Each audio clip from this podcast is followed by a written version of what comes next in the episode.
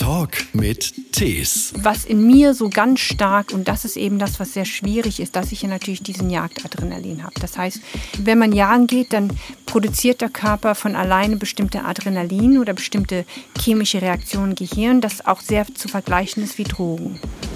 Also wenn ich keine Kinder hätte, wäre ich sehr tief im Urwald, wäre Okay, ich schon lange weg. Deshalb war so der Gedanke, ja, vielleicht gibt es da draußen eine Welt, wo ich zugehöre. Dass ich überhaupt überlebt habe, ist etwas, was wir heute bis heute nicht so erklären können, weil eigentlich hätte ich tot sein müssen. Mein Name ist Christian Thees und ich habe das Glück, die interessantesten Menschen zu treffen und die Fragen zu stellen, die ihr hoffentlich auch habt. Dieses Mal spreche ich mit Sabine Kügler, die bekannt wurde als das Dschungelkind. Das war ein Bestseller damals und auch ein Kinofilm. Ihre Geschichte ist wirklich eine ganz besondere, denn sie ist die ersten 17 Jahre ihres Lebens im Urwald aufgewachsen. Mit ihrer Familie zusammen lebte sie bei den Fayu, einem Volk, das ohne Kontakt mit der Außenwelt im Dschungel von Indonesien lebte und sich seit 100 Jahren nicht weiterentwickelt hat. Ihre Eltern waren Sprachforscher und Missionare. Sie hat darüber geschrieben in dem Weltbestseller Dschungelkind. Jetzt gibt es ein weiteres Buch. Ich schwimme nicht mehr dort, wo die Krokodile sind. Und darin erzählt sie, warum sie nochmal in den Dschungel zurückkehren musste, um ihr Leben zu retten. Und das ist nicht zu dramatisch formuliert, wie ihr gleich hören werdet. Es ist eine unglaubliche Geschichte, die von Sabine Kügler. Ich bin sicher, dass euch die genauso beeindruckt. Viel Spaß. Ein Podcast von SWR3. Sabine Kügler ist da. Guten Tag, hallo. Guten Tag. Draußen liegt ja ganz bisschen Schnee. Ja, ich mag Schnee eigentlich gerne. Naja, momentan nicht so viel, aber Geboren bist du in Nepal. ja. Und irgendwann hast auch du das erste Mal Schnee gesehen. Und das war in Deutschland aber. Ja, ja, das stimmt. Wie lebendig ist dieser Augenblick noch in deinem Kopf? Das erste Mal Schnee. Also da war ich bei meiner Großmutter in Bad Segeberg. Im Bad. Ja, und da fing es an zu schneien. Und da war natürlich totale Faszination. Ähm, wir hatten aber auch kein Gefühl für Kälte, weil wenn man, wenn man das nicht kennt, dann ist es natürlich da ganz. Oder wir sind mal morgens. Ich kann mich nur erinnern, dass es geschneit ist und da lag Schne Schnee auf dem Boden. Und da wir ja immer dieses vor Begeisterung nicht an Schuhe gedacht habe, bin ich natürlich barfuß rausgelaufen, habe natürlich das nicht gemerkt, dass es so kalt ist. Aber war schon faszinierend. Also Schnee habe ich schon immer geliebt. Aber gerade dieser erste Augenblick, man hört es ja auch immer wieder von Menschen, die aus Afrika zu uns kommen und das aller, allererste Mal Schnee sehen. Ja, ja, total Begeisterung. Aber irgendwann mal, irgendwann mal weiß ich, dass viele sagen, nee, das ist uns zu kalt, wir wollen wieder zurück. Also die leiden schon unter der Kälte. Ja, Wenn man merkt, dass mit dem Schnee ja auch Kälte kommt, Ja, genau. dann ist das anders. ja. Darf der weiße Mann unhöflich sein und Fragen stellen? ja absolut. Das ist auch ein Absolut. Satz, den ich irgendwo mal aufgeschnappt habe Ja. äh, von dir. Ja. Der weiße Mann. Fragt du bist, du bist ein weißer. Mann, ich bin weißer Mann. Ja. Wir stellen Fragen.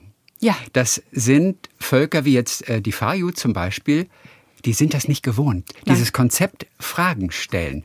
Wann kam diese Situation das allererste Mal auf, dass dir das bewusst wurde? Oh, das ist eine gute Frage.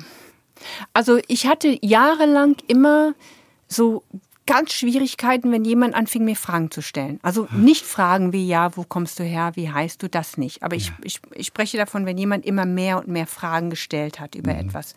Und ich merkte, dass mir immer mehr diese Wut wuchs, wo ich gedacht habe, wie können wir diese Fragen stellen? Und ich habe das nie verstanden. Das war so eines der vielen Sachen, die ich nie verstanden habe, warum ich so gefühlt habe. Und ich hatte selbst auch Angst, Fragen zu stellen, was mich auch oft in schwierigen Situationen reingebracht hat, weil viele gesagt haben, ja, warum hast du nicht gefragt? Ja, wie zum Beispiel, wo? Ja, wie zum Beispiel, wenn es um geschäftliche Sachen ging oder wenn es um Situationen ging, wo ich irgendwo hin musste oder irgendwas machen musste oder so, da habe ich einfach nicht gefragt, weil ich hatte zu Angst, den Menschen zu beleidigen. Ich habe mir gedacht, wenn ich zu viele Fragen stelle, dann werden die Menschen da ganz wütend auf mich. Ich habe es natürlich irgendwann mal gelernt, aber die Gefühle, die sind ja nicht weggegangen. Und die Gefühle sind entstanden auch in deinen ersten Lebensjahren und geprägt worden und gebildet worden. Und dort warst du später dann irgendwann ein Teil dieses Stammes ja. und hast natürlich auch in gewisser Weise diese innere Kultur ja auch übernommen, weil es das war, was du kennengelernt hast. Ja, weil das sind ja die prägenden Jahre gewesen. Also man sagt immer, ja, du warst ja nur da bis 18 oder 17, knapp vor 18, 17. Aber das sind ja die Jahre, die mhm. jemand prägt. Man wird ja als Kind sozusagen programmiert oder kodiert ja. in eine bestimmte Gesellschaft und Kultur groß zu werden oder zu überleben. Ist ja auch dasselbe hier. Zum Beispiel, meine Kinder haben die Fähigkeit, Distanz und Geschwindigkeit abzu, abzuschätzen, ja. innerhalb von Bruchteilen von einer Sekunde. Also auf das der Straße den, mit dem ja, Fahrrad und genau. so. Genau. Nee, also wenn die die Straße überqueren. Ja. Das ist meinen Kindern nicht bewusst. Die wissen genau, da kommt ein Auto, ich habe genug Zeit. Ich kann das nicht abschätzen weil ja. ich habe das nie gelernt. Und das ist für mich schwieriger. Und so ist es ja auch mit vielen Sachen, wo man glaubt, na ja, man ist ja nur da als Kind, aber das sind schon, das ist so eine, ja, wie sagt man, eine Programmierung, das im Kopf abläuft. Mhm. Oder ein, ja, eine Kodierung, hat mir ja jemand gesagt, ist ein besseres Wort. Okay. Und muss das ein Wissenschaftler führt. gewesen sein. Ja, ja, es war einer. genau. Und, und das sind so Sachen, die natürlich, was das Gehirn, so die Entwicklung angeht, natürlich sehr faszinierend ist. Aber ich habe das nicht verstanden bis viel später, bis ich zurückgegangen bin mhm. und dann auch plötzlich in eine Kultur war, wo ich mir gedacht habe, obwohl ich die Sprache der Menschen nicht spreche, ja. ich verstehe sie und die verstehen mich. Mhm. Und es war so, als ob dieses, dieses Moment, wo als ob diese Wahnsinnslast von mir gefallen ist, weil ich immer gedacht habe, mit mir ist was falsch. Später, als du dann in der Schweiz gewohnt hast und dann in, in unserer Welt ja wieder zu Hause warst, gab es unglaublich viele Probleme und Missverständnisse, weil du einfach anders aufgewachsen bist. Da ja, also man kann nicht mal alles drauf stimmen. Ich habe dumme hm. Entscheidungen getroffen. Okay. Ich bin an falschen Menschen geraten. also es ist nicht alles. Meinst aber, du Ehemänner oder? Ja, Ehemänner, Freunde. Ja. Ähm, aber primär primär hatte damit zu tun, dass ich einfach in so einem Kulturschock war, dass ich einfach nicht mehr doch, ich, ich, ich wusste einfach nicht mehr, was ich machen sollte. Ich, ich, es ist so, als ob man so gefangen ist. Und wenn man, was der Instinkt ist im Urwald, wenn du jetzt angegriffen wirst, der größte Fehler ist, wegzurennen. Der beste ist, man geht rein, man hockt sich hin und man bewegt sich nicht mehr. Okay. Und das ist das, was ich instinktiv gemacht habe. Beziehungsweise ich habe versucht, die Techniken des Überlebens vom Urwald Richtig. in den Westen zu übertragen. Und es ist genau das Gegenteil, was man machen muss. Und mhm. das habe ich aber nicht gewusst. Ja. Also wir werden noch über diese Zeit dann später sprechen, in, in, in denen es einfach wirklich auch Probleme gab, was problematisch für dich war. Wir wollen aber natürlich auch etwas darüber wissen, wie das dort im Dschungel war. Auch damals, als du erst mal aufgewachsen bist. Du bist dann ja später da zurückgekehrt. Ich habe mir gestern Abend den Film nochmal angeguckt. okay. Zum ersten Mal auch. Okay. Ich hatte den Film auch vorher noch nicht gesehen, ja. aber ich wollte es nochmal so auffrischen. Und zunächst muss man sagen, deine Eltern, Wissenschaftler und Missionare, sind dorthin gegangen. Dein Vater hat diesen Stamm gesucht, er wollte die Sprache erforschen. Es ist etwas Besonderes gewesen, weil noch niemand bei diesen Menschen gewesen war vorher ein unglaublich angsteinflößendes Ambiente und man fragt sich als Zuschauer, als Leser deines Buchs Dschungelkind erstmal, wie können Eltern ihren Kindern so etwas antun? Weil es erst auch mal ein Ort voller Gewalt ist. Unglaublich brutal, hm. wie miteinander umgegangen wird, wie die sich gegenseitig abschlachten. Auch Kinder werden abgeschlachtet. Später, die haben ja auch miteinander Krieg geführt innerhalb dieses Stammes, direkt vor eurem Haus. Ihr habt euch dann immer verschanzt. Ja man kriegt Beklemmung, wenn man das erstmal so sieht. Diese Art von Gewalt, du lachst jetzt, aber diese Art von Gewalt, die du da mit fünf Jahren ja. kennengelernt hast, ja. wie hat es auf dich damals gewirkt? Also deine Schwester Judith, ja. das war eher so ein bisschen der Schisshase, die hat auch öfter geweint. Hm. Du nicht? Nö, überhaupt nicht, weil der, der Grund, warum ich lache, ist, dass genau das, was du mir jetzt sagst, höre ich immer wieder, wenn ich bei den Fayu bin. Wie kannst du deine Kinder im Westen großziehen? Was tust du deinen Kindern an? Das ist so gefährlich im Westen. Die Menschen sind so aggressiv. Die werden die Gefahren, weil das, was die lesen, also nicht die FIO, die Leute, ist die Nachrichten, die wir hier hören in den Nachrichten. Jetzt stell dir vor, dass jemand dort, der liest die Nachrichten über mhm. Deutschland ab oder über Amerika. Ja. School Shootings. Ab, also da werden ja Leute abgeknallt ohne einen Grund. Und ein Fayu sagt sich, wenn wie ich jemand umbringe, habe ich wenigstens einen Grund, das ist mein Feind. Aber die Verrückten da draußen, die schießen einander ab, die führen Krieg und kennen sich gar nicht. So. Und die führen aber Krieg und kennen sich. Ja, das die führen besser. sich genau, genau. Ja, weil für die ist das ja alles, alles im Urwald ist schwarz und weiß. So. Für uns war die Situation, was viele natürlich, wenn man etwas von, von, von, von weitem sieht, dann ist es fremd und man kennt es nicht. Wenn man aber irgendwo ist, dann ist die Situation oft komplett anders. Und wir waren ja nicht involviert in deren, es war ja ein Blutkrieg. Und wir waren ja nicht involviert in deren Blutkrieg. Wir hatten ja damit nichts zu tun. Deshalb waren wir nie in Gefahr. Die hätten uns nie angegriffen, außer wenn wir was falsch gemacht hätten. Ja. Deshalb war die Gefahr nicht da. Das Zweite war, dass meine Eltern natürlich, es war nicht so, dass die total unerfahren waren. Meine Eltern sind ja ausgebildet worden, in diesen Gebieten zu leben. Mhm. Die sind ausgebildet worden, die Kulturen zu verstehen. Was macht man, was darf man nicht machen? Weil das ist das allererste. Mein Vater war ja fast, fast ein Jahr bei den FAYU, bevor er uns überhaupt mit reingenommen hat, mhm. um genau zu lernen, die Sprache erstmal und auch was die Kultur ist, ob da irgendwelche Sachen ist, auf die man achten muss und sowas. Und deshalb war es für uns überhaupt nicht. Und das andere war auch, dass sie unbedingt wollten, dass wir reinkamen. Also in dem Sinne von dem Gefahr als Kind Okay. Überhaupt nicht.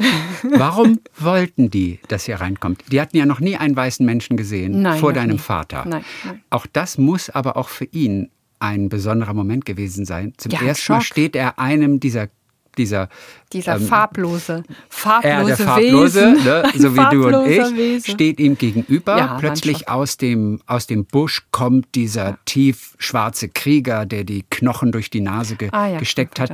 Ne, das könnte ja auch zunächst mal schiefgehen, weil er als Eindringling empfunden wird. Ja, ja, aber das ist auch so diese Missverständnisse, die man oft oft hat, ja. dass man glaubt, man geht rein als Eindringen und man wird sofort erschossen. Das ist eigentlich sehr, sehr, sehr, sehr selten. Der einzige Grund, warum das passieren würde, ist, wenn jetzt, was ja auch der Fall bei uns war, wenn jetzt jemand vor dir reingegangen ist, der irgendwas gemacht hatte, entweder eine Frau vergewaltigt hat, jemand mhm. umgebracht hat, und dann kommst du auch als farbloser Mensch rein, ja. dann denken die, ach, der muss ja vom selben Stamm sein, wir müssen den, Recht, den Tod rächen und dann bringen sie dich um und du sitzt da und denkst, warum haben die mich umgebracht? Ich habe denen doch nichts angetan. Wenn man aber reinkommt und überhaupt damit nichts zu tun hat, dann passiert einem auch nichts. Und da habe ich viele Geschichten von, wo ich auch in Situationen war, wo ich reingekommen bin, wo man mich total geschützt hat, weil die gesagt mhm. hat, die hat ja damit nichts zu tun. Das sieht man auch in dem Film. Du gehst da immer also der Film ist ein Film. Der Film mm. ist jetzt nicht eine eins zu eins Verfilmung nee, deines Buchs. Das nee. ist schon völlig klar. Ein verdeutschter aber, Film. Aber ich gehe mal davon aus, du bist als neugieriges Mädchen einfach auch mal in Regionen gegangen zu, zu Menschen oder zu dem einen oder anderen Stamm, der vielleicht etwas weiter weg wohnte. Ja. Einfach nur aus purer Neugierde, voller Unschuld. Und du bist aber auch aufgenommen worden. Also ja, man war dir ja. nicht skeptisch. Ich war ja ein Kind. Also Kinder werden ja anders Kinder. behandelt. Also ja, Kinder sind Kinder und Kinder werden ja vom Stamm großgezogen. Also ob ein Kind jetzt irgendwo da oder hier hingeht, war eigentlich nie ein Thema. Also mhm. Kinder hat man generell anders behandelt als wir Erwachsene. Du hast dieses Leben, dieses so andere Leben, das in keinster Weise zu vergleichen ist mhm. mit einer Kindheit in Deutschland. Gibt es irgendetwas überhaupt, was gemein ist, was diese beiden Kindheiten gemeinsam haben? Eine Kindheit in Deutschland, eine Kindheit im Dschungel. Schule. Außer vielleicht Aber vielleicht doch nicht mal so sehr Schule. Ja, das war das, wo meine Mutter natürlich darauf bestanden hat, dass wir morgens unsere Schule machen mussten, was mhm. ich natürlich als Kind überhaupt nicht mochte. Das auf jeden Fall. Aber ich glaube sogar zum Beispiel, ich habe ja so Lesungen im Kindergarten gehabt, was ganz ehrlich phänomenal ist. Also mit Kindern im Kindergarten zu reden. Die fragen auch die interessantesten Fragen. In Deutschland. In Deutschland, ja. ja. Und was mich immer wieder erstaunt hat, ist, wenn ich so über das Urwald und die Spinnen und die Krokodile und alles erzähle und ich dann am Ende frage, wer möchte mit mir mit? Fast alle heben die Hand und sagen, wir wollen mit. Also ich glaube, dass Kinder nicht so, die sind nicht so mit Angst belastet. Die nehmen einfach die Sachen, wie sie so kommen. Und ich glaube, ja. egal wo man groß wird, egal, ich glaube, Kinder sind da einfach unglaublich anpassungsfähig, wo immer die ja. sind. Und das finde ich so wunderschön bei, bei ja. Kindern. Um noch einen kurzen Eindruck davon zu bekommen, was das Leben da ausmacht. Mhm. Es gibt kein Fernsehen, es gibt kein Radio, ihr habt auch kein Spielzeug da gehabt. Man hat Nicht die Natur, bisschen, man hat andere Kinder. Was ist es Faszinierende, das tolle Leben, das jetzt so langsam natürlich auch so ein bisschen in den Hintergrund gerät, weil du so lange wieder überwiegend hier in Deutschland lebst. Ja. Aber wenn man von dir hört, wenn man von dir liest, denkt man eigentlich, streng genommen würdest du eigentlich da lieber leben. Streng genommen. Ne? Also mhm. da ist immer noch so ein Teil, der zieht dich eigentlich dort in den Dschungel ja. weiterhin. Ja. Was ist es, was dich ausfüllt? Denn du bist ja wirklich aufgeblüht als Kind dort im Dschungel in diesem Stamm. Ja. Also wenn ich keine Kinder hätte, ja. wäre ich sehr tief im Urwald. Wäre okay, ich schon lange weg. Okay, und du hast schon die Kinder extrem früh bekommen. Ja, du ja. bist mit 17 aufs Internat gegangen. Ja, mit, mit 18, 18 hast du geworden. ein Kind bekommen. Mit 19. Mein, mit 19. 19 und dann kamen so in kam relativ die. kurzen Abständen kamen gleich vier Kinder. Ja. Letztendlich hatte ich das mehr oder weniger am besten dann gehalten. Genau. Aber sonst wärst du tatsächlich ja. längst ja, ja, tief ja, im Urwald. Ja, ja, das war ja auch mein Plan, bevor ich wusste, dass ich schwanger war. Weil ich hatte dann meine Mutter angerufen und habe gesagt, ja, es ist sehr interessant hier, aber es ist nicht meine Welt. Also mir war das klar. Und dann habe ich herausgefunden, dass ich schwanger war. Ja. Und dann, ja, und man, ich meine, es ist immer einfach zurückzublicken und zu sagen, ja, hätte ich, hätte ich, hätte ich, aber das lohnt sich ja gar nicht mehr. Es ist mhm. Vergangenheit, es ist passé, es ist, existiert nicht mehr. Aber, und ich glaube auch, es gibt da auch immer einen Grund. Also meine Kinder sind hier groß geworden, die sind auch ganz happy hier, also sind ja auch sehr international, meine Kinder. Aber wenn ich jetzt sozusagen die Wahl hätte zu machen, ohne Grenzen, was ich könnte, dann, dann würde ich, ja, dann würde ich zurück in den Urwald. Ja. Was würdest du da machen tagsüber? Wie würde dein Tag jetzt auch aussehen da? Also es ist, der Tag basiert eigentlich sehr drauf ums Überleben. Also man macht sehr viel Gartenarbeit, was ich ja gern mache. Mhm. Aber was in mir so ganz stark, und das ist eben das, was sehr schwierig ist, deshalb ist es sehr schwer für mich, mich mit so mit dem Stamm so einzuleben, ist, dass ich ja natürlich diesen Jagdadrenalin habe. Das heißt, ich bin für Stämme weder Mann noch Frau. Mhm. Deshalb mich da einzufügen in einem Stammessystem ist sehr kompliziert. Dann müsste ich schon mehr in einem Dorf, wo sozusagen die auch gebildet sind und zum Beispiel Mickys, Mickys Dorf, die sind ja alle gebildet, sind also er auch und so. Mickey ist ein Freund von dir. Ja, Mickey der ist lebt, Häuptling. Der ist Häuptling, ja. Über den werden wir gleich auch Genau. definitiv noch sprechen. Genau, und deshalb ist das so, das wäre so vielleicht eher, aber die Sache ist die, ist, wenn man so dazwischen lebt, zwischen dem Modernen und dem Stamm, dann ist man immer hin und her gerissen. Wenn ich aber komplett in einem Stammsystem lebe, das heißt, ich bin komplett im Urwald, das heißt, nichts anderes existiert, das klappt sehr gut. Wenn ich in der modernen Welt bin, also hier im Westen und in einer Stadt lebe oder so, das klappt auch gut. Aber dazwischen zu sein, und das ist so das Interessante, ist sehr schwer für mich, weil dann bin ich immer hin und her gerissen. Mich wundert eigentlich, dass du in Hamburg lebst. Ja. Oder lebst du irgendwo auf dem Dorf? Nein, nein, nein, nein, nein. Guck Also, mal, mich wundert, dass du nee, nicht mitten nee. in der Natur wenigstens Nee, lebst. nee, ist also keine ich richtige das Natur, oder? Nee, überhaupt nicht. Aber ich brauche das Adrenalin, ich brauche Menschen. Ich Was bin einfach ein. Hamburg ist für mich so, erstens habe ich gute Bekannte hier, ich habe Freunde hier, ich habe ein Kind hier, wenigstens ein Kind Mhm. ist hier. Und ja, und aber in einem Dorf leben wäre für mich schwer. Du hast ein ganz anderes Leben kennengelernt, du hast auch ganz andere Fähigkeiten erlernt dort als Kind.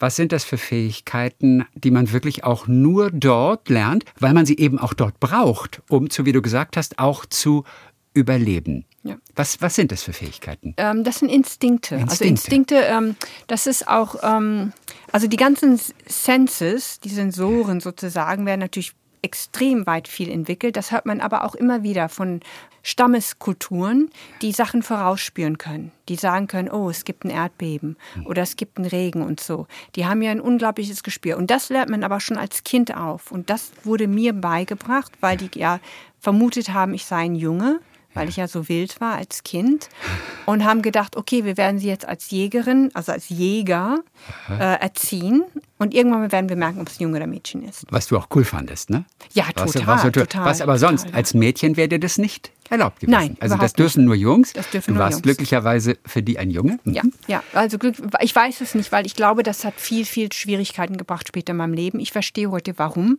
Warum die sagen, das muss getrennt sein, warum äh, Frauen nicht jagen gehen. Das hat dann nicht damit zu tun, dass irgendwie Männer und Frauen andere Rechte haben. Das ist ja komplett anderes. Das System im, im Stamm ist anders. Frauen haben sehr viel Rechte dort. Und keine Frau will jagen gehen. Okay. Also will Frau jagen zu gehen, sagt pff, nie im Leben. okay. Ähm, aber ich was, weil wenn man jagen geht, dann produziert der Körper von alleine bestimmte Adrenalin oder bestimmte chemische Reaktionen im Gehirn, das auch sehr zu vergleichen ist wie Drogen. Und das macht süchtig. Okay. Und man man entwickelt auch eine bestimmte, ja, bestimmte Persönlichkeit. Und das habe ich aber auch damals nie verstanden. Das ist mir auch viel, viel später klar geworden. Aber du hast diesen Jagdinstinkt. Ja. Den hast du in dir. Ja, Und den spürst du auch noch heute. Ja, den spüre ich noch heute, ja. Wann hast du den zuletzt deutlich gespürt? Äh, als ich jagen war, also lange nicht mehr. Nee, das stimmt nicht, doch. Ich, äh, vor ein paar Jahren. Aber das ähm, wegen der, während der Covid-Zeit habe ich mal einmal so ein Erlebnis gehabt, wo ich gedacht habe, uff, jetzt muss ich hier weg. Normalerweise spüre ich das, bevor es kommt und dann lenke ich mich ab oder ich gehe weg oder so. Dann lenkt man sich einfach ab. Also, also du, du gehst auch jagen hier. Nein, Nein, leider ach, nicht, nicht. Ich dachte Wenn jemand gerade. mich jagen gehe, gerne. Ich, also ich wüsste, ich hätte auch keine Ahnung, wie ich reagieren würde. Also ich, jemand hat mich mal eingeladen, aber es hat irgendwie nicht geklappt. Aber ich, es ist ja anders, wenn man irgendwo sitzt und einfach wartet Mhm. oder wenn man jagt. Man läuft, man rennt, man muss diese ganzen Instinkte entwickeln. Und es ist so kalt in Deutschland. Aber wenn man sozusagen im Sommer jagen würde oder so, dieses, man, man hat ja ein, so ein hohes Adrenalin, dass man das Gefühl hat, man ist ein Übermensch. Ja. Und das ist ein schönes Gefühl. Man hat Gefühl, man kann rennen, ohne müde zu werden. Man kann, man ist ja wie Superman oder Superfrau oder Wonder Woman. Wonder Woman. oder Wonder Woman. Wonder Woman Genau. in, in the jungle. Ja. Was hast du denn gejagt? Äh, also dort habe ich Wildschwein gejagt, das Wildschwein. eine Mal, aber äh, als Kind nicht, weil das durfte ich. Also man, man fängt ja sehr klein an und man baut sich da auf. Also man fängt immer mit so kleinen Insekten an, dann kleine Tiere Mhm. und Vögel und sowas. Ja. Bis hin zu Krokodilen? Nee, das, das hätte, hätte man mir nie erlaubt. Nein. Magst Das du. Krokodilfleisch? Ja. Denn das ist ja f- Ja. quasi Hauptnahrungsquelle, oder? Nee, nicht Haupt, ab und Nee. Ah, zu. Das ist so eine Luxussache, die ab und zu haben sie Krokodil, aber sehr selten, weil das Krokodiljagen ist sehr schwierig. Also es ist nicht leicht, Krokodil zu jagen. Außer dieser Jagdinstinkt, der in einem drin ist. Also, aber es ist nicht die Lust zu töten unbedingt. Nee, das ist es ja töten, nicht, obwohl die Jagd in der Ja. Regel mit dem Töten endet. Ja. Ja, es ist nicht der. ne? Genau, aber das ist so.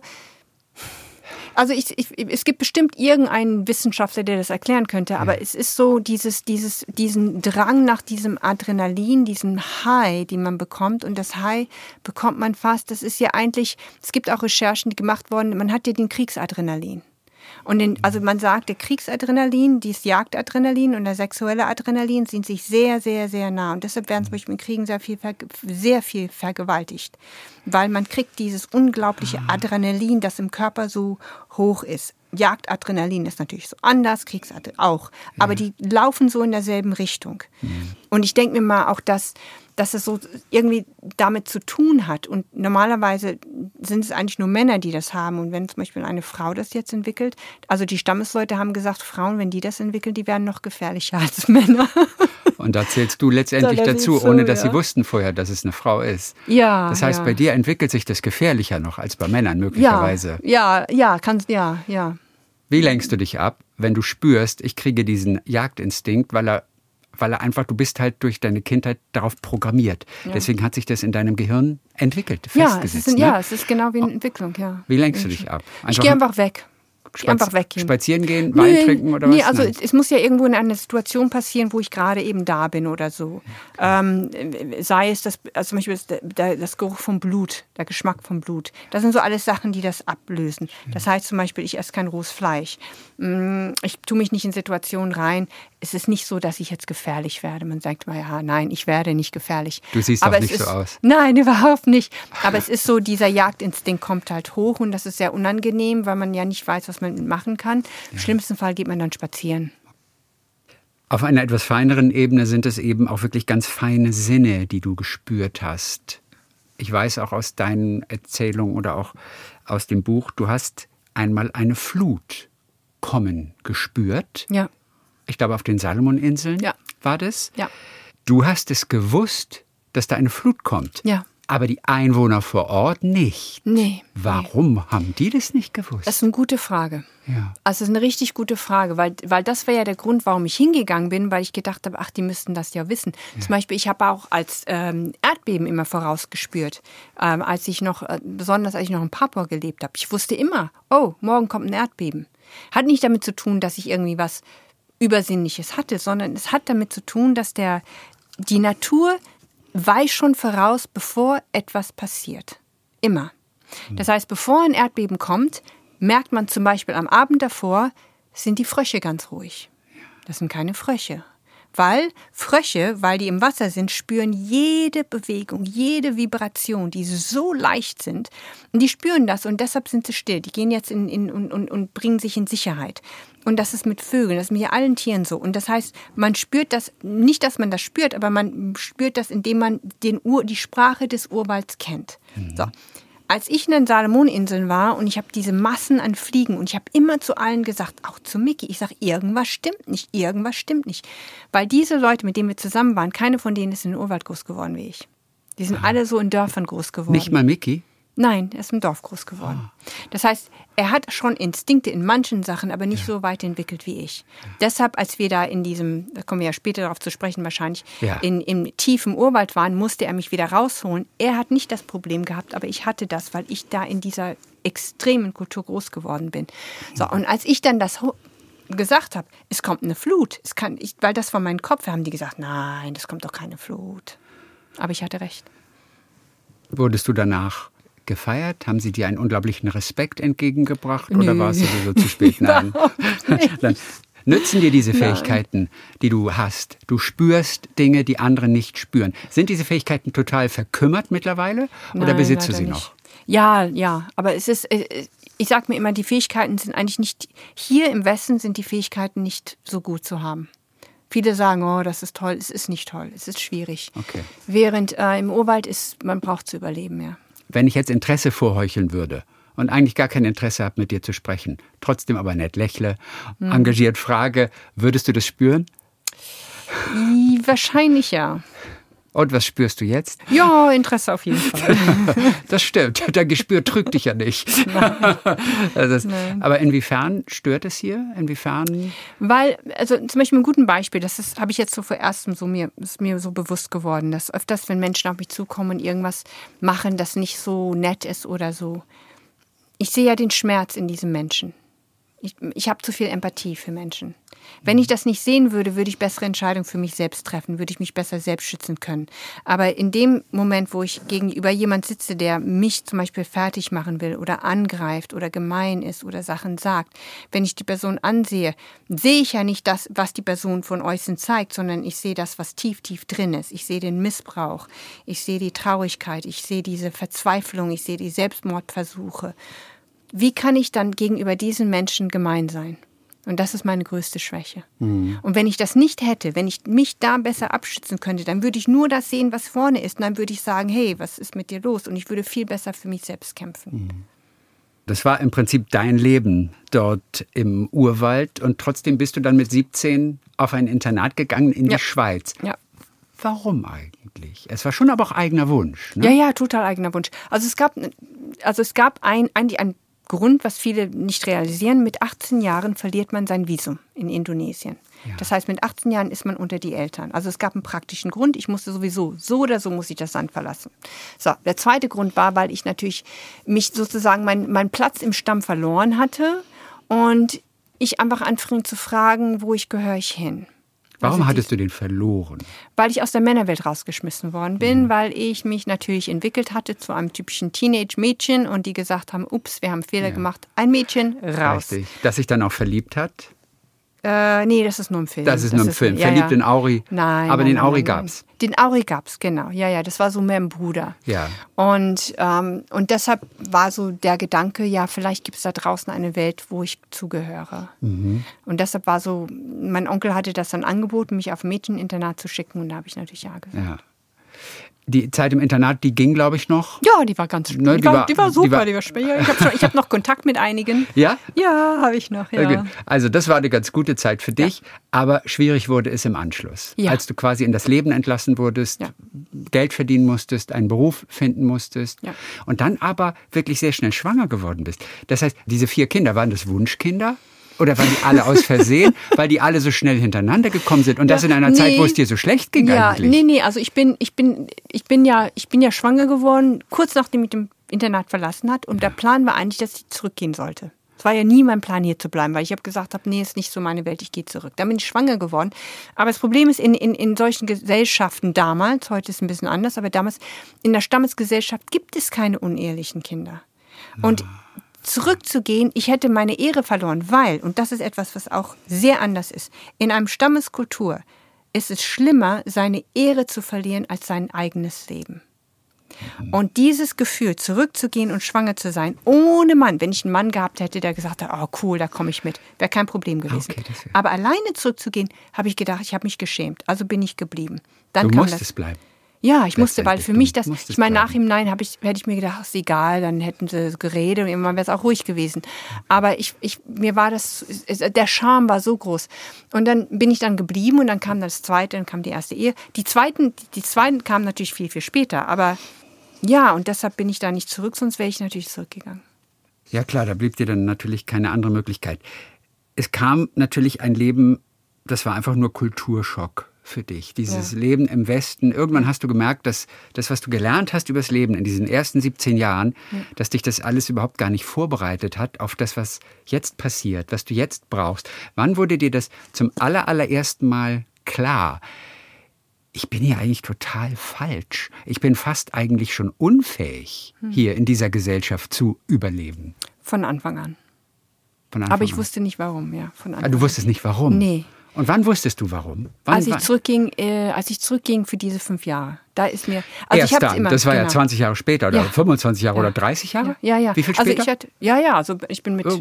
knapp 18, also 17, 18 raus und bin mit 40, 39 dann zurückgegangen. Mhm. Aber das war, das war so, ich habe natürlich immer hier und da mal was gelernt oder da mal was verstanden, aber es war immer so, so ein bisschen hier und da, aber da waren Sachen, die ich überhaupt nicht verstanden habe. Und als ich zurückgegangen bin und auf plötzlich über längere Zeit, nicht nur zu Besuch, über längere Zeit mich in dieser Kultur zurecht, also drin war, Ja.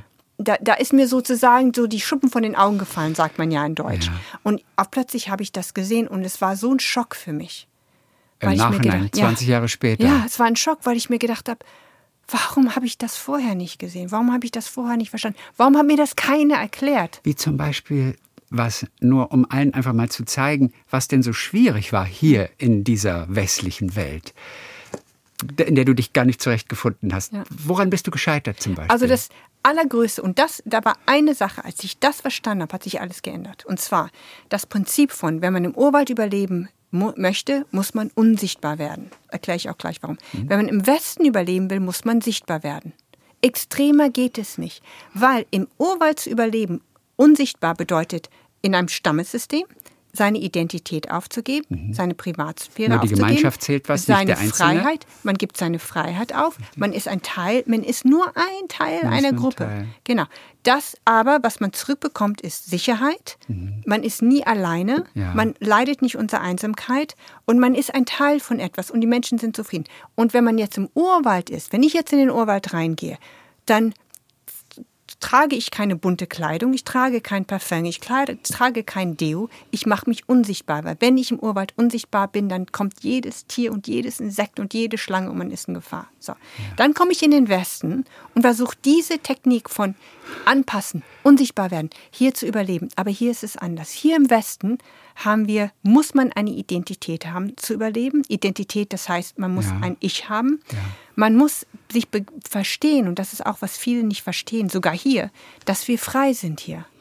Ich habe nie verstanden, dass ich frei bin. Das ist so, Menschen, die aus dem Gefängnis kommen, die haben das auch. Die kommen auch plötzlich und sind frei. Die kommen mit dieser Freiheit nicht klar. Ich, zum ersten Mal musste ich Entscheidungen treffen. Zum ersten Mal war ich alleine. Zu, und das war das, was so schwer war für mich. Welche Entscheidung war schwierig zu Alle. treffen? Quasi unmöglich zu treffen für dich? Nee, Unter den aber es war schwer. Ich habe einfach falsche Entscheidungen getroffen, weil ich einfach aus, ich habe einfach Entscheidungen getroffen, ohne drüber nachzudenken. Was war denn so eine falsche Entscheidung? Puh, ich glaube, die Karriere, meine Karriere war eine falsche Entscheidung. Äh, nicht zurückzugehen war, war eine falsche Entscheidung. Ich glaube, ich hätte zurückgehen sollen, es wäre einfacher gewesen. Auf der anderen Seite sagt man sich ja auch, man weiß es ja nicht, bis man am Todesbett ist. Dann erst kann man sagen, es war eine falsche Entscheidung. Aber ich glaube, mein Leben wäre einfacher gewesen. Ähm, ich hätte nicht die Männer heiraten sollen, die ich geheiratet Okay, habe. Aber ich habe vier wunderbare Kinder, auf die ich sehr stolz bin. Also das kann man auch Ja. nicht so sagen. Ich habe die falschen Menschen um mich gehabt. Okay. Und zu was für Situationen führte das, dass einfach dieser Kulturclash in dir passierte und du Situationen ganz anders interpretiert hast, ganz anders verstanden hast, als, als wir das jetzt hier tun würden. Zu was für eine Art von Situation führte das zum Beispiel? Ja, zum Beispiel das Leben, das, die Kommunikation in einem Stamm basiert auf das Nehmen und Geben. Deshalb, Also zum Beispiel Leute kommen und sagen, ja, wenn ich keine Fragen stellen kann, wie kann ich mit den Menschen äh, zum Beispiel kommunizieren? Ganz einfach und simpel. Ich setze mich hin und sage jetzt, ich bin eine Frau und ich möchte wissen, ja, zum Beispiel, wie ist ihre Ehe? So, bevor ich frage sie nicht, weil bevor ich Informationen von ihr haben kann, muss ich erst Informationen von mir geben. Das mhm. heißt, ich sage zu ihr, ja, ich bin verheiratet mit einem Mann und der ist so faul und er geht nie ins, ins, ins, ins Garten und holt mir nichts. Und der ist ganz schwierig. Und dann bin ich erstmal ruhig. Und dann sagt sie, ja, mein Mann ist auch so. Aber er geht nicht ins Garten, der ist ein Fischermann und der bringt mir einfach nur einen Fisch und dann verteilt er immer alles anderen. Aber er kann unheimlich gut Häuser bauen. Und dann sage ich, ja, mein Mann ist auch gut, der ist gut im Jagen, der bringt mich mal. Und, und so kommuniziert man. Das heißt, alles Information, die ich haben will, muss ich erst etwas von mir teilen. So, das ist die Regel. Im Urwald? Ja. Okay. So, jetzt komme ich nach Deutschland. Ja. ja. Setz mich hin mit jemand und denk mir, hm, ich möchte mit dieser Person kommunizieren. Und fange an, über mich selbst zu erzählen. Und dann irgendwann höre ich auf und warte. Und es kommt nichts dann erzähle ich noch mehr von mir, weil ich denke, okay, vielleicht habe ich nicht genug. Weißt du, wir sind ja hier ganz groß, wir sind ja alles hier weiß, wir sind ja alles mehr. Also erzähle ich mehr über mich. Und dann passiert wieder nichts. Und dann mache ich das zum dritten Mal und irgendwann mal sagt die Person zu mir, ach Sabine, du redest ja nur die ganze Zeit von dir selbst. Und ich war, ich habe es nicht verstanden. Ich habe es nicht verstanden, weil, weil genau wie jemand von hier jetzt in eine, eine melanesische Kultur geht, Stammeskultur, fängt an Fragen zu stellen und die Leute fangen an zu schreien und Sachen auf die Person zu werfen und du sagst dir, was habe ich falsch gemacht? Ich habe doch nur eine ganz einfache mhm. Frage gestellt. Und solche Missverständnisse habe ich immer wieder und immer wieder und immer ja. wieder erlebt ja. und konnte es nicht verstehen. Das sind dann gar nicht so die großen Fettnäpfchen, in die man tritt, die einem nee, zu schaffen machen. Nein, es ist eigentlich klein. viel sensibler. Ja. Weißt du, so ja. die Grundfesten unserer Kommunikation ja. interpretierst du ganz anders. Ganz Kein anders. Wunder, dass du dann gar keinen Fuß hier fasst. Ja, und es, es, gab ja auch keinen, es gibt ja auch keiner, der das erklären konnte, weil bis jetzt gibt es kein, keine, keine, soweit ich weiß, keine wissenschaftliche Untersuchung, der, die das so klar erklären. Mhm. Es gibt Menschen, die gehen zum Stamm, die machen Stammeskultur, aber es ist anders. Es ist das war hart, aber ich habe es gelernt. Ja. Du hast aber dir dein Leben im Westen aufgebaut. In der Zwischenzeit, ja. glaube ich, auch mal in Tokio gelebt. Ja, in München, hab, genau, in Hamburg, Kanada. Was hast du beruflich gelernt dann eigentlich? Also ich habe Business gelernt. Ah, Business, das ja. ist immer so allgemein, dass man denkt, okay, manche, ich, manche wenn man sie fragt, was machst du? Ja, ich bin selbstständig. Ja. Nein, also mein, mein, Traum, mein Traum war eigentlich interessanterweise, ich wollte Journalistin werden mhm. oder Archäologie. Ah. Das war so meine zwei Wünsche, weil ich liebe Abenteuer. Indiana Jones. Riesenfan. Und du hättest in den Dschungel zurückkehren können, ja. beruflich. Ja. Und warum ja. hast du es nicht gemacht? Weil ich schwanger geworden bin. Ja. Und da habe ich mir gedacht, okay, dann, dann mache ich Business, weil das das Einzige, was da war. Und dann bin ich später in Hotelfachschule, dann bin ich in Competitive Intelligence reingerutscht. Ähm, was ist Competitive Intelligence? Competitive, Competitive Intelligence Research, das ist so, dass man Recherchen macht über andere Firmen. Ah, Informationen klar, okay. Genau. Hat schon mit Spionage zu tun, so ein bisschen. Ja, ein Intelligence. Bisschen. ja, schon, ja. Und äh, ja, das haben wir gemacht und dann, ähm, ja, und dann sollte ich später für die UN arbeiten, aber das, dann habe ich dann wieder neu geheiratet und so. Mhm. Und dann später in ganz, ganz stark, jetzt seit Jahren bin ich in einem Gewürz, Kakao, Kaffee, Agribusiness drin mhm. gewesen. Also ich habe schon viel, ja. vieles gemacht in verschiedene Richtungen. Hast du denn mittlerweile eine bessere Wahl, was die Männer angeht? Ja, also diese Fähigkeiten hast du dir dann doch erarbeitet. Die habe ich mir doch erarbeitet. Okay. Es war jetzt ja, ja, auch lang genug Zeit. Ja, ja, auf jeden Fall. Du hast dein Leben jetzt hier aufgebaut im Westen. Du warst zwar immer das Dschungelkind. Mhm. Irgendwann hast du auch diese Geschichte einmal aufgeschrieben. Ja. Damit bist du berühmt geworden dann auch. Ähm, man kann wirklich von Ruhm sprechen, denn diese Geschichte ist ja wirklich so besonders, dass man denken könnte, das kann ja eigentlich nicht stimmen. Ja, total. Wie oft, wie oft hast du gehört, ob das wirklich so war, das hast du dir doch in großen Teilen ausgedacht. Also es Ach, gibt ja Fotos, so ist es ja. jetzt nicht. Ne? Ja. Aber, aber wie oft bist du konfrontiert gewesen mit dieser Behauptung, das stimmt doch alles nicht, was du dir da erzählst. Ja, also da, da, das stimmt. Aber nicht nur das.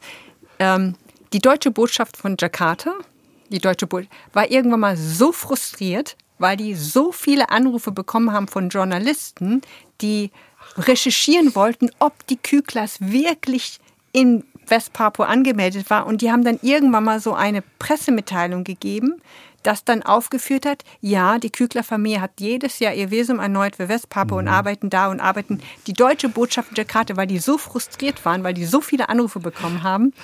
Es ist natürlich, für jemand, der hier lebt, vielleicht auch, aber es ist so, ich kenne ja nichts anderes. Deshalb ist es für mich immer so erstaunlich, wenn die mhm. Menschen sagen, ja, das ist alles erfunden. Ganz im mhm. Ernst, wenn ich was erfinden möchte, dann habe ich doch viel Interessanteres zu erfinden. So, das ist so mein Gedanke. Ich würde viel lieber so Archäologen sein, die irgendwo in Südamerika irgendeine Stadt erfunden hat. Das finde ich viel interessanter. Du bist immer mal wieder zwischendurch allerdings auch zu deinen Eltern wahrscheinlich gefahren, oder? Und hast die besucht, oder die Fayu?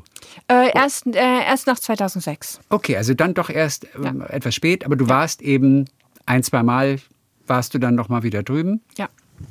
So, und dann bist du aber, und darum geht es auch in deinem Buch, in dem neuen, Ich schwimme nicht mehr da, wo die Krokodile sind, dann bist du in den Dschungel wirklich zurückgekehrt, aber aus purer Verzweiflung. Ja. Denn du bist hier in Deutschland sehr krank geworden, also ja. auch organisch krank, jetzt ja. nicht rein psychisch gesehen. Und keiner konnte tatsächlich helfen. Nee. Also du weißt nicht, das fing an mit einer mit grippeähnlichen Symptomen und dann hast du einfach nur Schwäche gehabt, hattest Schmerzen überall, konntest nicht mehr, konntest eigentlich nicht mehr aufstehen. Also es ging eigentlich zu Ende mit dir und du warst austherapiert. Ja. So schlimm war es. Und dann hast du den Entschluss gefasst, nach Papua-Neuguinea zu gehen, mhm. um dort nach einem Heilmittel zu suchen. Ja. Was ja auch erstmal völlig absurd klingt, diese Geschichte. Mhm. Im Dschungel willst du geheilt werden für diese schrecklichen Symptome, ja. die dich quasi körperlich erstmal wirklich ruiniert haben. Ja. Wann kam dieser Entschluss und auch wirklich diese ganz konkrete Idee, ich muss es da im, im Urwald versuchen? Also das ging ganz schnell. Also als ich gemerkt habe, als mir gesagt wurde, man kann wirklich nichts tun, weil, man, weil mir hatte man ja gesagt, es ist vermutlich ein unbekanntes Krankheit, wahrscheinlich ja, Parasit. Ein Parasit. Und den zu finden, erstmal, ist fast unmöglich, weil der ist immer gewandert. Und man wusste ja nie, wo er auftaucht zum nächsten. Und das Zweite ist, wenn man ihn auch finden würde, wie behandelt man den? Man hat mir ja schon alles gegeben, was, was, was da war. Man hat mir jedes Mittel gegeben, was irgendwie möglich ist. Und deshalb habe ich mir gedacht, okay, wenn ich es im Urwald bekommen habe, dann gibt es vielleicht die Chance, dass da jemand im Urwald ist, der die Krankheit kennt und ein Heilmittel hat. Weil die Stämme, es gibt ja Stämme, sind ja Stämme sind, sind Leute, die auch ab, also fast keinen Kontakt haben zur Außenwelt. Ja. Dörfer haben Kontakt zur Außenwelt. Aber ich habe mir gedacht, vielleicht gibt es irgendjemand, der die Krankheit kennt unter den Stämmen, weil die haben ja ihr eigenes medizinisches Wissen, was mhm. zum Teil sehr interessant ist, und die ein Heilmittel haben. Und trotzdem ist es die Stecknadel im Heuhaufen, oder? Mehr als die Stecknadel. Weil da gibt es keine Krankenhäuser, in denen nee. Computer gefüttert sind mit nee. irgendwelchen Daten, ja. was du vielleicht bräuchtest, um irgendetwas ja. zu entdecken. Ja. Eigentlich würde ich denken, eigentlich aussichtslose Sache. Total. Also ich hatte, ich habe total. Also das war, das war sozusagen. Ich hatte mir auch lange überlegt, bleibe ich hier und bereite meine Kinder vor oder gehe ich zurück? Aber ich war an dem Punkt so so schwach und und und es kamen so Momente, wo es dann wieder besser wurde, aber ich wusste jedes Mal, wurde es schlimmer und schlimmer. Und ich war damals, ich bin ja 1,73, ich wog damals noch, glaube ich, knapp 45 Kilo. Mhm. Und war regelrecht nur noch Haut und Knochen. Meine Haare fielen aus und dann fing ich an. Ich habe die Symptome wurden immer extremer. Und da habe ich gewusst, das halte ich nicht mehr lange aus. Und deshalb habe ich gesagt, das ist meine letzte Chance. Ich hatte die Wahl und da habe ich mir gedacht, nein, ich muss für meine Kinder leben. Ich muss alles, alles. Und ich glaube, ich glaube, jemand, der in der Situation ist, man tut alles, weil man will in dem Moment auch wirklich leben. Wenn es für meine Kinder mhm. nicht gewesen wäre, hätte ich es nicht gemacht. Ja. Da wäre, da wäre der Suizid die einfachere Lösung Nö, gewesen. Ich hätte einfach gesagt, ich habe ein interessantes Leben gehabt, mhm. war sehr bunt und jetzt ist meine Zeit zu gehen. Ich habe ja sehr, ein sehr stammesmäßiges Denken, was das Tod angeht. Und habe mir gedacht, ich gehe jetzt in alle Ruhe. Um dich zu retten, hast du eben die Entscheidung getroffen, auch die Kinder zurückzulassen. Ja. Damals wusstest du noch nicht, dass du knapp fünf Jahre weg sein Nein, würdest. Dort. Nee. Du hast dich als erstes an den erwähnten Mickey, ein Freund von dir ja. aus einem Stamm, der ist auch Häuptling gewandt. Ja. Der Mickey ist mit dir gereist. Ja. Jahrelang, immer ja. wieder in den abgelegenen Teil ja. einer Region und dann wieder in den anderen, wo quasi auch noch nie jemand gewesen ist. Was macht denn Mickey? Hatte der die Zeit, mit dir zu reisen? Was? Nee, es ist seine Aufgabe. Er ist Häuptling. Das ist, was er zu tun hat. Also ein Häuptling ist ja da, also Primärhäuptlinge sind da, um, um ich, ich bin ja ein Teil, wenn ich nicht ein Teil von seinem Clan gewesen war, also man sagt Clan bei ihm, man sagt nicht mehr mhm. Stammclan, dann hätte er es nicht gemacht. Aber weil ich in Teil, weil ich glücklicherweise, muss ich sagen, für mich vorher aufgenommen worden ist, ja. war da die Verpflichtung da. Und und es ist ja so, dass man in, in, in, in so in melanetische Kultur und so hat man ja Zeit. Es ist ja nicht so, dass man nicht Zeit hat. Dass es so lange dauern würde, hat er natürlich auch nicht gedacht. Und ich glaube, wenn er es gewusst hätte, hätte er es auch nicht gemacht. Aber letztendlich sind wir dann losgegangen und man verliert auch den Sinn der Zeit, weil wir waren ja nur am, von einem Platz zum anderen zu reisen. Und wir haben natürlich trotzdem weiter unsere Projekte gemacht und so. Wir haben ja also businessmäßig auch viel gemacht. Okay. Und das war so, für ihn war es einfach so, wenn es um Leben geht in einem Stamm, und das habe ich immer wieder erlebt, oder im Clan, dann tun die alles, die geben alles, um ein Leben zu retten. Ja. Und das war sozusagen als Stammesmitglied, also als Häuptling war das halt sein, seine Aufgabe. Wie zuversichtlich war der, dass man irgendwas finden könnte? Also mehr als ich. Ja? Ja. Ja, schon. Aber ja. es hat Jahre gedauert. Ihr habt immer ja. mal wieder irgendetwas ja. gefunden. Wir reden hier von auch Baum, Rindenextrakten. Alles, du hast alles, alles jede Mögliche Pflanze, an. Jedes, alles, also aus die verrücktesten Sachen. Und, manchmal, und, und, und ja. manchmal hat auch was geholfen. Also. Ja, also es gab ab und zu Sachen, die so wenigstens mich so am Leben gehalten haben oder dass ich weitermachen konnte, weil das war so primär das, was so Mickey gesagt hat, wir müssen was finden, das sich wenigstens noch am Leben hält, bis wir den endgültige, ja, die endgültige Lösung finden. Du musst ja damals um 20 Jahre gealtert sein, oder? Ich meine, wie sahst du aus? Also, ich meine, du warst schwer krank. Und ja, wir reden von Jahren, ja. in denen du dich dann in irgendwelche entlegenen Teile eines, eines Urwalds geschleppt hast, um ja. wieder irgendeinen Schamanen zu finden. Oder einen Medizinmann, der vielleicht etwas weiß. Vielleicht, genau, ja. Und viele haben behauptet, dass sie etwas wussten, aber es ist dann nicht funktioniert, oder? Wir wissen, es hat geholfen am Ende. Ihr habt tatsächlich nach, nach mehreren Jahren etwas gefunden, was geholfen hat. Das war ein Baumrindenextrakt. Ja. Wie sah der Baum aus? Wie sah diese Rinde aus? Also Baum weiß ich nicht. Okay. Die Rinde war sehr von eine ganz starke rosa, also ein Wunder, ist eine rosa Farbe, also richtig rosa, nicht so Baumrosa, sondern richtig rosa. Und es waren zwei verschiedene Baumrinden. Und wenn man da reingeschnitten hat, dann kam so ein roter roter Harzsaft raus aus der Baumrinde. Ist aber Gift. Also beziehungsweise haben die mich vergiftet. Warum es zwei verschiedene Baumrinden war, weiß ich nicht. Meine Vermutung ist, dass es ein Gift war und ein Gegengift. Das hat man einfach gemischt und gedacht, ach, gibt man dann zusammen. Und äh, das war ja eine richtige Vergiftung. Hätte dich aber auch umbringen Körper. können, oder? Also ich bin, ich, ich vermute, ich vermute, kann sein, dass wir ein bisschen überdosiert haben. Also ich bin auf, ich bin fast tot gewesen. Also, ja. dass ich überhaupt überlebt habe, ist etwas, was wir heute bis heute nicht so erklären können, weil eigentlich hätte ich tot sein müssen. Das war, also ich habe vier Kinder gehabt, ich weiß, was Schmerzen sind, aber das, das, was ich erlebt, das würde ich auch, wenn ich jetzt wüsste, das würd, musste ich nehmen zu leben, ich würde es nicht wieder machen, weil das war, ja. das war so schlimm, das kann man nicht, das kann man nicht erklären. Ich meine, Gott sei Dank war ich die meiste Zeit unmächtig, also richtig unmächtig, weil der Schmerz so schlimm war. Ja. Aber das war, das, es ist, also das, ich, ich muss so traumatisiert noch sein von der Zeit, weil ich, ich das einfach verdrängt habe. Ich habe dann, als ich das Buch geschrieben habe, sogar Mickey angerufen, weil ich habe gesagt, du musst mir da helfen. Ich habe es mhm. so schön verdrängt. Also es war schlimm. Aber es hat geholfen. Und war das ein Schamane, Medizinmann? Wer, wer hatte letztendlich die Idee? Das die war ein, ja, es war so ein Medizinmann, den habe ich aber nie getroffen. Der lebte okay. in den Bergen ja. und der. Du weißt, es klingt alles nach einem Märchen, oder? Also ich, ich habe ihn nie getroffen. Er lebte in den Bergen, streng ja, genommen, schon, oder? Es ja, ist eine komplett absurde Geschichte. Ja, kann auch sein. Aber der lebte, der lebt, nee, weil, weil, weil richtige Schamanen, richtige Medizinmänner, by the way, leben nicht im Dorf.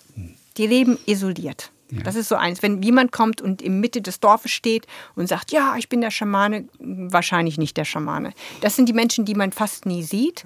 Und der kam von einer ganz alten Tradition, die am Aussterben ist. Das wird weitergegeben von Vater zu Sohn.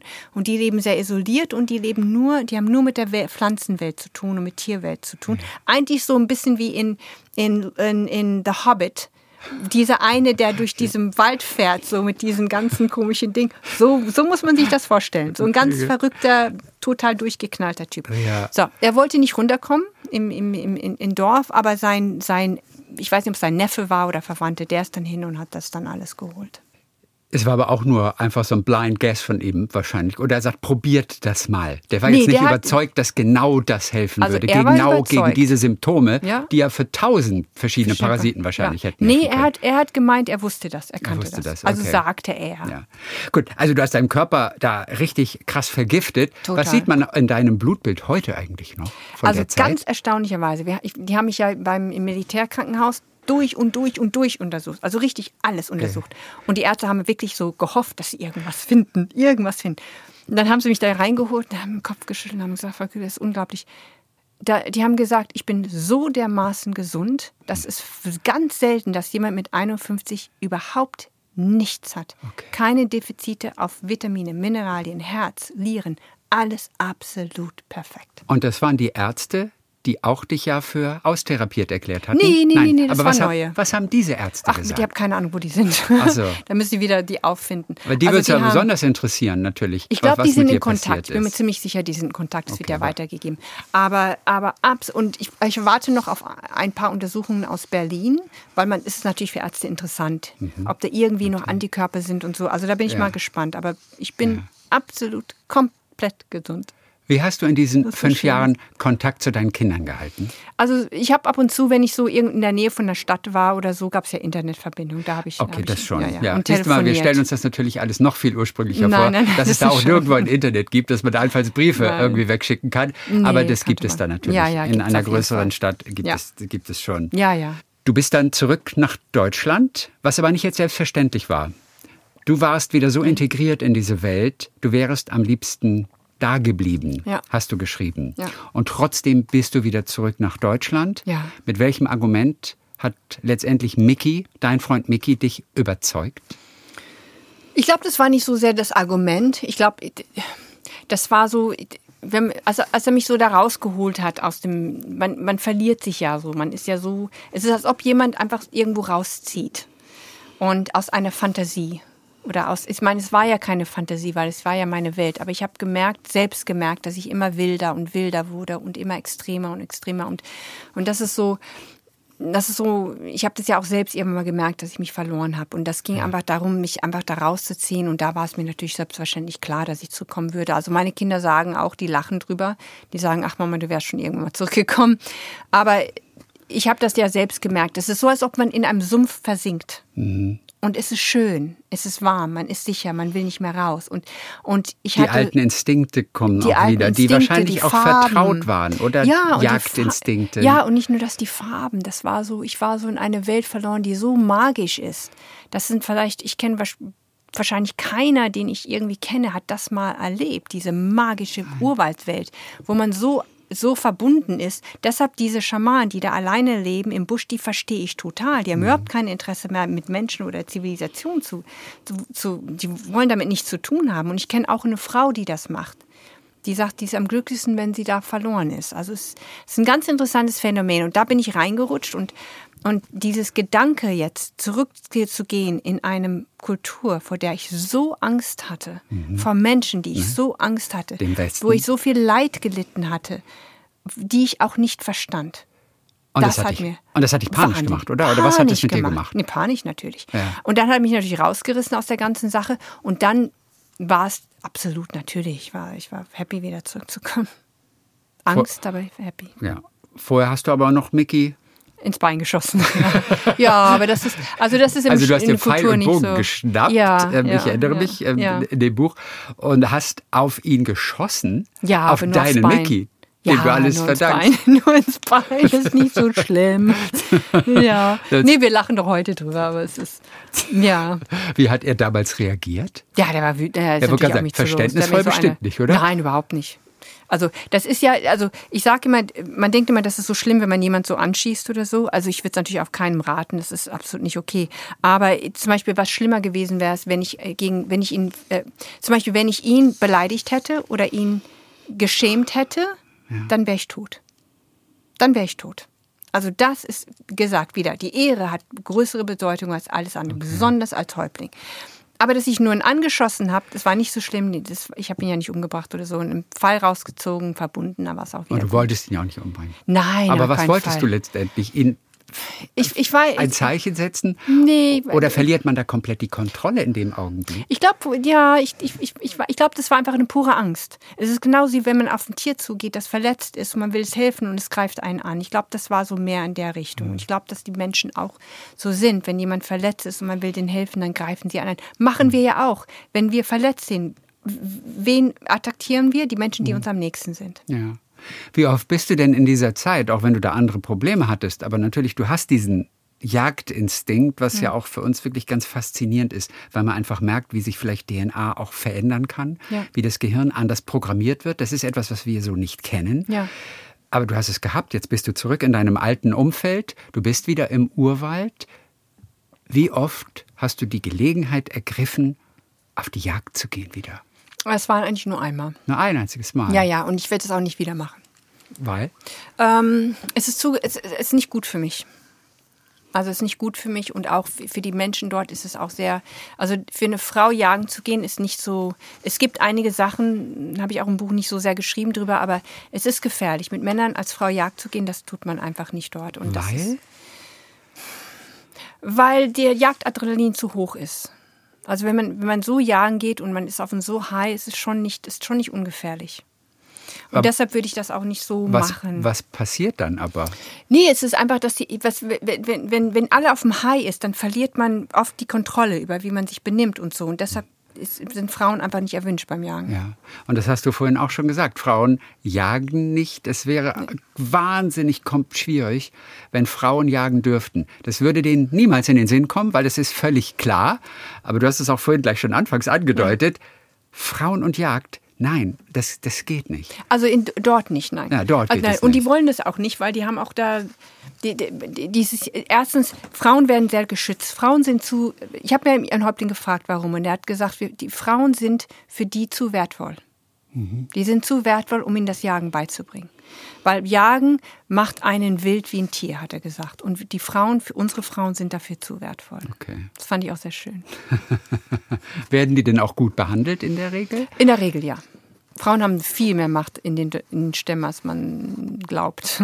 Dürfen sich Frauen aussuchen, wen sie heiraten, mit wem sie zusammen sind? Meistens ja. Okay. Meistens ja, ja.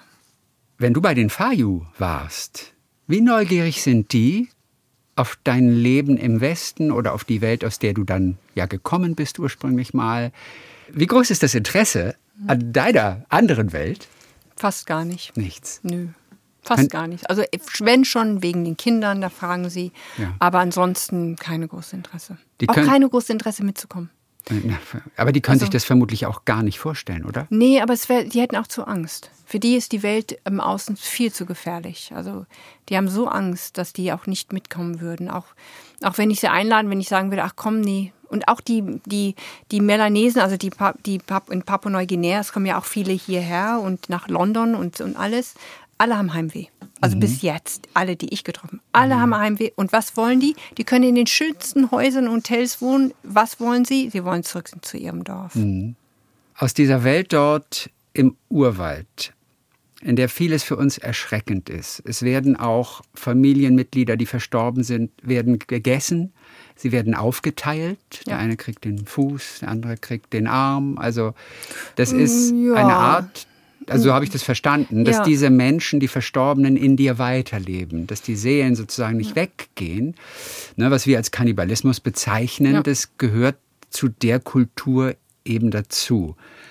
Also nee, also der Körper wird nicht so sehr aufgeteilt und es bleibt auch immer unter bestimmte Familienmitglieder. Also wenn jetzt, man, es wird nicht zum ganzen, ganzen Stamm verteilt. Ja. Äh, nur die in der Nähe sind. Aber Kannibalismus hat eigentlich nichts mit dem, mit der Physical World zu tun, also nichts mit dem Körper oder dem, es hat alles mit Spiritualität zu tun.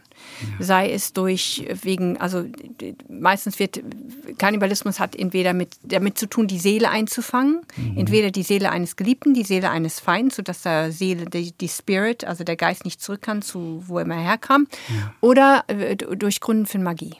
Mhm. Aber jetzt, da, es gibt sehr wenige Fälle, wo jemand gegessen wird, einfach aus Neugier. Ist ja einmal passiert. Eine Geschichte habe ich ja, ja, wo man einfach einen weißen Menschen essen wollte und danach hat man sich entschieden, ja. dass der weiße Mensch nicht gut schmeckt. und da war es das Ende von weißem Mann essen. Und das war der weiße Mensch, der Schuhe anhatte. Noch. Ja, und die Schuhe haben sie auch gegessen, weil sie wussten nicht, was Schuhe waren. Ja, darüber lachen die, Nach die Nachkommen. Wunderbare Geschichte zum Lachen. Also ist natürlich nicht lustig, aber die haben ja so einen ganz besonderen Humor und ja. wie die das erzählen, da lachen wir noch bis heute drüber. es wird viel gelacht dort ja, ja. bei den Fayu. Äh, bei den Fayu nicht, Nicht. so sehr, nein. Später schon, das haben wir schon ein bisschen mehr reingebracht. Das hat auch mit euch zu tun? Ja, ja, ja, weil wir haben uns viel Mühe gemacht, so das Lachen wieder reinzubringen, weil das kannten sie ja gar nicht mehr. Ein Lachen kann auch fatal sein, allerdings, an der falschen Stelle. Ja, total. Aber bei, ja, bei den Fayu nicht so sehr, weil es sowieso eine sterbende Kultur war. Die war nicht so kompliziert von der Kultur her. okay. Aber in anderen Stämmen ja. In anderen Stämmen kann es gefährlich sein, ja. Gib mir uns eine Situation, wann ein Lachen zum Beispiel missverstanden werden kann. Bei uns ist ein Lachen eindeutig. Mhm. Ein Lachen ist immer freundlich. Frauen lachen mehr als Männer, weil sie auch steinzeitmäßig damals immer darauf angewiesen waren, dass man nett zu ihnen ist und ihnen nichts tut. Mit einem Lächeln entschärft man das, wissen wir alles, von Körperexperten und so Experten, weiter. genau. Das wissen wir. Ja. Aber inwiefern kann ein, ein Lachen, ein Lächeln missverstanden werden? Also es ist, gibt nicht alle, aber es gibt Stämme, besonders die, die keinen Kontakt haben zur Außenwelt oder wenig. Wenn ein Mann oder wenn eine Frau immer einen Mann anlächelt oder ein Mann immer eine Frau, kann das ganz, ganz schwere Nachfolgen mit sich bringen, weil das heißt immer, dass man ein Interesse hat in diese Person. Es hat mit Freundlichkeit nichts zu tun. Es ist sogar so weit, es gibt bestimmte, zum Beispiel als ich bei dem Stamm war, in, in, wo ich den Ha- Harz, wo, wo, wo man mich dann letztendlich geheilt hat, Genau. habe ich den Männern nie in die Augen geschaut. Ich glaube nur einmal den Häuptling. Eigentlich verboten. Man schaut Männer nicht in die Augen.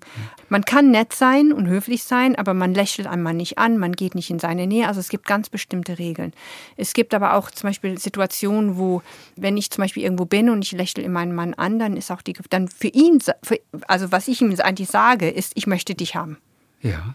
Und dann, und dann, wenn ich schlafe, auch plötzlich fällt er über mich hinweg und versteht dann nicht, warum ich das nicht mag. Ist mir nicht passiert, weil ich kenne mich da aus. Ja. Und das sind so Situationen, wo man immer sehr, sehr aufpassen muss, dass ein Lächeln oder Freundlichkeit oder zum Beispiel eine Frau gibt einem Mann Essen. Ganz gefährlich, sollte man nicht machen. Eine Frau gibt einem Mann Essen. Ja, wenn man im Dorf ist. Außer es wird speziell ihr gesagt, gibt diese Person, dann kann man das machen. Aber von alleine her einen Mann Essen zu geben, ist so intim. Ja. Das macht man nur mit dem Ehemann oder mit seinen Brüdern oder eng Verwandten. Aber man gibt nicht mehr einem anderen Mann Essen. Also sehr selten. Das Okay. passiert eigentlich nicht. Ansonsten ist es so eine Art Freifahrtschein für den Mann. Ja, das, das bedeutet, also es ist Flirting. Voll Ja, Flirting. Es wäre genauso, als wenn ich mich jetzt hier vor Ihnen ausziehen würde. Mhm. Also wirklich so extrem. Und deshalb ist das, mache ich nicht, keine Sorge, aber deshalb, deshalb ist das absolut dort verboten, dass man, dass man, das ist einfach eine klare Ansage. Das waren wieder ein paar spannende Einblicke in ein wirklich unfassbares Leben, Mhm. das du aufgeschrieben hast in Dschungelkind vor vielen Jahren. Und jetzt in diesem anderen Buch hast du über diese erneute Reise, die knapp fünf Jahre gedauert hat, dort in den Urwald ähm, berichtet. Ich gehe nicht mehr dahin, wo die Krokodile sind. Habe ich es auswendig richtig gesagt? Ich schwimme nicht mehr da, wo die Ich wollte Krokodile gerade sagen, sind. irgendwas stimmte doch damit. Ja, ich aber schwimme ähnlich. nicht mehr da, wo die okay. Krokodile sind. Ja. Sabine Kügler, das Dschungelkind, das Attribut, das du ein Leben lang mit dir rumtragen wirst, Mhm. aber auch ein bisschen mit Stolz, oder? Ich weiß es nicht. Also es ist nicht, nö, es ist nicht so, es ist so, wie es ist. Ich werte es nicht. Es ist so, wie es ist. Es ist so, wie es ist. Es ist, ist so, wie überhaupt es die ist. beste Maxime fürs Leben. Ja, Es total. ist so, wie es ist. Ja. Dann ganz, ganz herzlichen Dank für heute und bis die Dankeschön. Tage wieder. Und sprichst du die Sprache der Fayu nach all diesen Jahren immer noch? Ah, ich kaum. Kaum. Ich habe zu viele Sprachen gelernt und verlernt in der Zwischenzeit. Also wenn ich zurückgehen würde, würde es wiederkommen. Nur die Verabschiedung auf Fayu. Asahego. Das ist das Das bedeutet alles. Auf Wiedersehen, Hallo, die haben sie ja nicht. Die Sprache war ja mal aussterben. Deshalb bedeutet Asahego auf Wiedersehen, Asahego bedeutet Hallo, Asahego bedeutet, wenn man das Gutes wünscht, Asahego bedeutet ich liebe dich, Asahego bedeutet ich hasse dich, Asahego bedeutet okay. Es bedeutet all- alle Worte, die verloren sind, werden mit Asahego. Gut, und dann in Verbindung mit der Mimik erahnt man, was es heißen soll in der Situation. Genau. Das ist ein bisschen wie im Österreichischen, wo es einfach heißt, das geht sich Das aus. geht sich das aus, geht sich aus. das Das funktioniert ja auch immer Ja, ne? ja, bei, den, bei den Österreichern. Du, das Total. geht sich aus. Sabine Kügler, danke für heute. Bis bald wieder. Dankeschön. Mit Tees.